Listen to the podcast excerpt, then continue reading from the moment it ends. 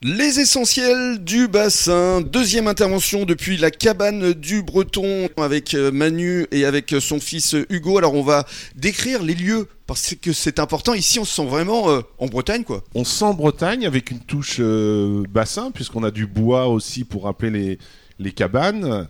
Euh, on a le petit drapeau breton et puis beaucoup de bouteilles de cidre euh, bretonne, des bières locales euh, affichées. Du chouchen aussi Du chouchen, du lambic c'est l'eau de cidre, du tijaune depuis cette année c'est le pastis breton. Oui. Donc c'est un mix, c'est le mariage de la Bretagne et du bassin. On essaye de prendre en Bretagne pour les produits spécifiques galettes et crêpes.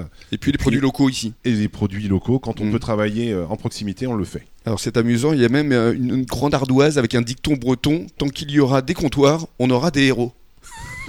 Voilà, parce que le breton a la réputation de passer du temps dans, dans les bars, même s'il y a moins de bars en Bretagne maintenant que, que quand j'avais une vingtaine d'années.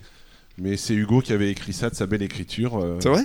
Tout à fait. C'était il y a combien de temps? Alors bah, ça c'était au départ, hein. c'est euh, quand on a ouvert euh, en 2017 du coup avec, euh, Ah, avec et- mon père. Et c'est Et resté. c'est resté. Parce qu'il Et y a, ça s'est pas effacé, ça n'a pas été effacé. il y a d'autres dictons que vous auriez pu ajouter. Ah oui, oui, il y a plein, plein d'autres choses. Bon, on a gardé celui-ci. On voulait en mettre plusieurs.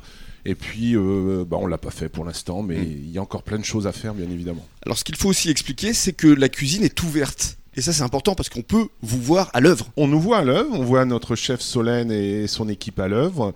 On est totalement transparent. Euh, il arrive que les clients, lorsqu'ils viennent payer, puisque c'est tout petit, passent une tête sur le côté pour voir combien il y a de crêpières derrière, pour, euh, pour voir comment ça se passe. Oui.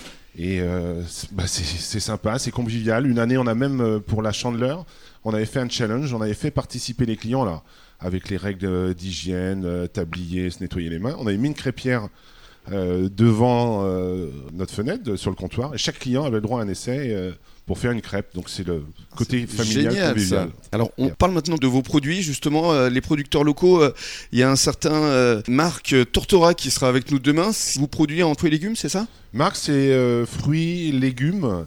Ouais. Euh, on s'est rencontrés, je crois, il y a, a 3-4 ans. Il nous avait appelé dans le cadre d'un démarchage. Le contact est très très bien passé. Mhm.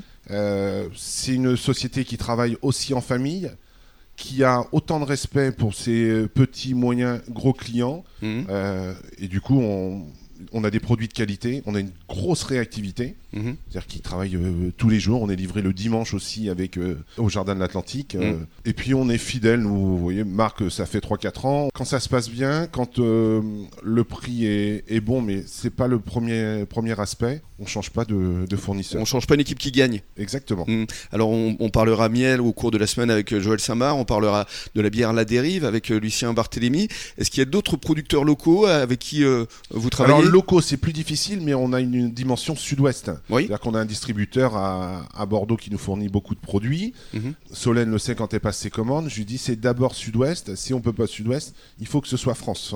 Il n'y a pas de Nutella chez nous. euh, on fait de la publicité, mais je vais faire plus grosse pub. plus. Pour Lucien Georgelin, c'est une pâte à tartiner Oui. qui est faite dans le Lot-et-Garonne. Génial. Donc euh, depuis Et sans huile de euh, palme. et sans huile de palme, ouais, Hugo, tout à fait. Depuis euh, 2018, on a supprimé euh, la pâte à tartiner très connue pour passer en Lucien Georgelin. C'était un gros risque parce que quand tu as une crêperie, normalement, il faut ce produit pâte à tartiner euh, industriel. Mm. Eh bien, nous, on l'a enlevé, ça a été. euh, on parlait de prise de risque euh, tout à l'heure, donc c'est parti sur Lucien Georgelin. La sauce basque, ma femme est basque, on prend à Saint-Étienne de Baïgori, c'est une petite maison, et elle nous envoie la, la sauce basque également. Et puis après, on a les huîtres. On a fait des recettes avec des huîtres. Donc les huîtres Ah du oui. bassin. Alors c'était galette, c'était amuse-bouche avec huîtres. On avait travaillé une recette en novembre 2019 de mémoire. Oui. On faisait partie du projet 50 nuances d'huîtres. Mm. Et donc les clients découvraient euh, ben, une huître avec une chapelure de galette, avec des chips de galette. Mm. Euh, les noix de Saint-Jacques, on prend les noix de Saint-Jacques dans une poissonnerie euh, locale. Alors elles viennent de Normandie, mais Mm. on est attaché à travailler avec eux. Euh, Il y a des tas de produits comme ça, au coup par coup, où on travaille euh, Mhm. avec des locaux. Voilà donc euh, pour ce qui est des producteurs euh, locaux. Et puis dans quelques minutes, on va évidemment rentrer dans le détail des crêpes et des galettes que vous proposez. À tout de suite.